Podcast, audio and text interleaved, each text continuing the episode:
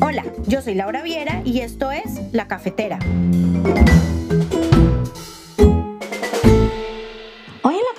Acompaña María Elvira Gaviria y continuaremos hablando sobre el COVID-19. En este caso, sobre los impactos económicos del COVID-19 porque la verdad es que nos toca hacerlo. Sí, Laura, es cierto, porque como lo dijimos antes, esta recesión nos afectará por mucho tiempo. María Elvira, seamos lo más claros posibles y es exactamente eso lo que se nos viene encima. Esto va a ser una crisis a escala global y al ser una crisis a escala global, obviamente hay instituciones u organismos que mm, se dedican exactamente a esto. Y en este caso estoy hablando sobre la CEPAL, que es la Comisión Económica para América Latina. Son un organismo de la Organización de las Naciones Unidas y ellos son responsables de promover el desarrollo económico de la región. Esto fue lo que dijo la secretaria ejecutiva de la CEPAL, la señora Alicia Barcená, frente a las características de la crisis generada por el COVID-19.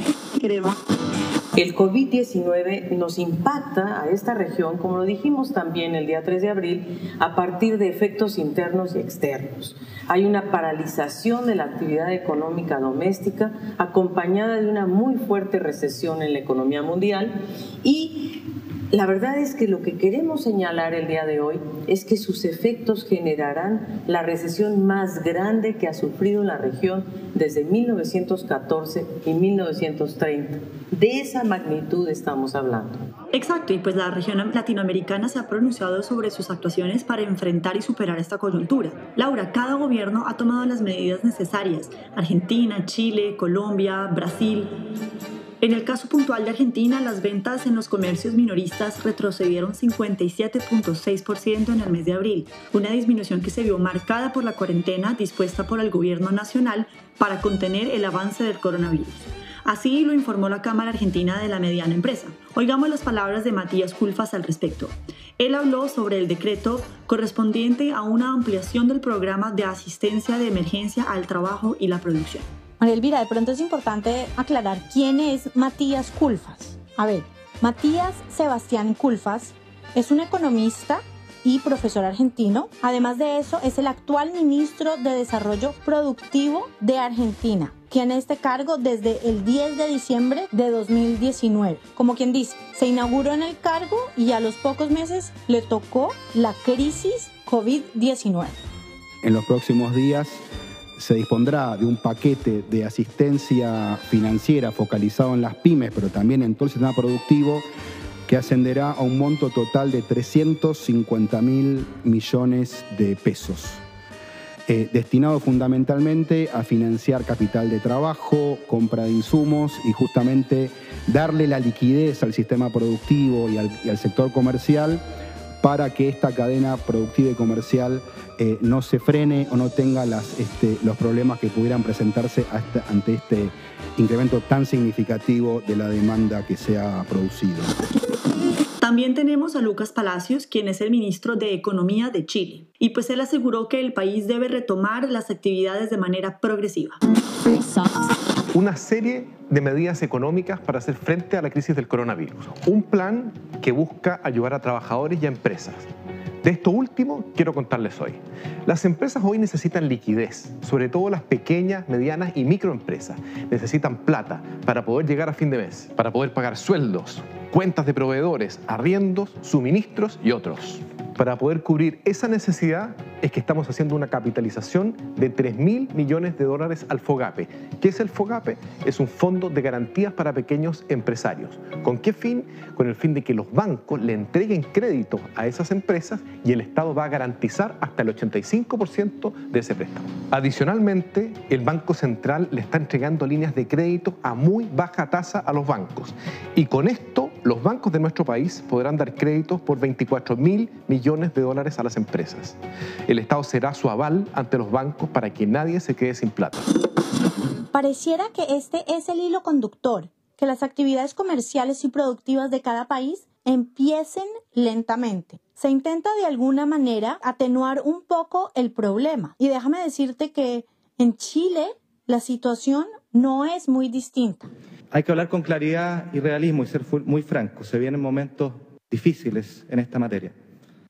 Esto nos afectará a todos, y subrayo el todos, trabajadores, empresas, ciudadanos y, por cierto, también a nosotros como gobierno que nos exige redoblar nuestro esfuerzo y dar lo mejor de nuestra parte para enfrentar esta crisis. Buscan evitar, en primer lugar, que se destruyan empleos, al tiempo que se mantiene el vínculo y los derechos laborales del trabajador y se le asegura una fuente de ingreso extraordinaria mientras dure la situación de emergencia.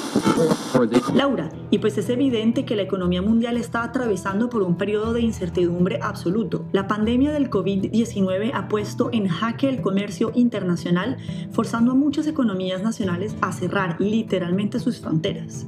Exacto, exacto. Y es que simplemente miremos lo que está ocurriendo en Brasil, donde el desempleo creció un 12,2% en los primeros tres meses de 2020. Esto lo aseguró el Instituto Brasileño de Geografía y Estadística. En palabras simples, más de un millón de brasileños se han sumado a la fila de desempleados. Yo creo que es clave recalcar que abrir o retomar las actividades laborales y por supuesto económicas en cada país, incluido Colombia, puede ser un arma de doble filo. Es un arma de doble filo porque no se puede volver a los hábitos de siempre. Tenemos que de alguna manera aceptar una realidad distinta en la cual el distanciamiento social y las prácticas de bioseguridad son una obligación y no una opción. Por ejemplo, las limitaciones en el transporte público o en el acceso a espacios cerrados causarán incomodidades y retrasos, pero es que no hay otra forma porque no hay una vacuna todavía. Lo que yo creo y creo que no soy la única que piensa esto, es que entre más personas salgan a la calle, pues habrá más contagios y por ende más muerte. Diseñar la estrategia que salve más vidas y minimice las secuelas económicas y sociales es el principal desafío que enfrentan la mayoría de los gobiernos del planeta. Y hay que tener en cuenta que la posibilidad de una apertura de actividades es una esperanza para muchas personas. María, ¿qué piensa al respecto? Laura, en este tema hay tantas opiniones como colores. Mi punto de vista es el siguiente. El virus existe y va a estar entre nosotros por mucho tiempo. Él va a mutar como lo hacen los virus normalmente y no sabemos si será más fuerte o más débil. Los contagios son casi inevitables, sobre todo si tenemos en cuenta que este virus es muy contagioso y que su etapa de incubación es largo. Yo creo firmemente en que esta crisis no la resuelven solo los gobiernos, sino los ciudadanos. Es una cuestión de autocontrol, de compasión y de empatía. Los que no deban salir, así se mueran de ganas de hacerlo, no deberían salir. Es difícil, claro que sí. Extrañamos a nuestras familias y a nuestros amigos, pero no ser capaz de limitar el contacto por unos meses es lo que me sorprende. La necesidad de tener un policía al lado, sobre todo en aquellos que tenemos la posibilidad de trabajar desde la casa y que tenemos comodidades que algunos no tienen. Las personas de bajos recursos que requieren buscar diariamente su trabajo y su sustento, en esos casos entiendo la dificultad de limitar el contacto y tenemos que apoyarlos lo más, que podemos. La idea es que encontremos la forma de convivir con el coronavirus durante muchos meses, hasta cuando la ciencia provea una solución definitiva. A ustedes, gracias por acompañarnos hoy. Y saben que si les gustó este podcast, pueden compartirlo con su familia y amigos y en las redes sociales. Además, pueden escribirnos un correo electrónico con sus inquietudes o temas que les gustaría proponer lacafetera.solques.com. Nos escuchamos en una próxima oportunidad.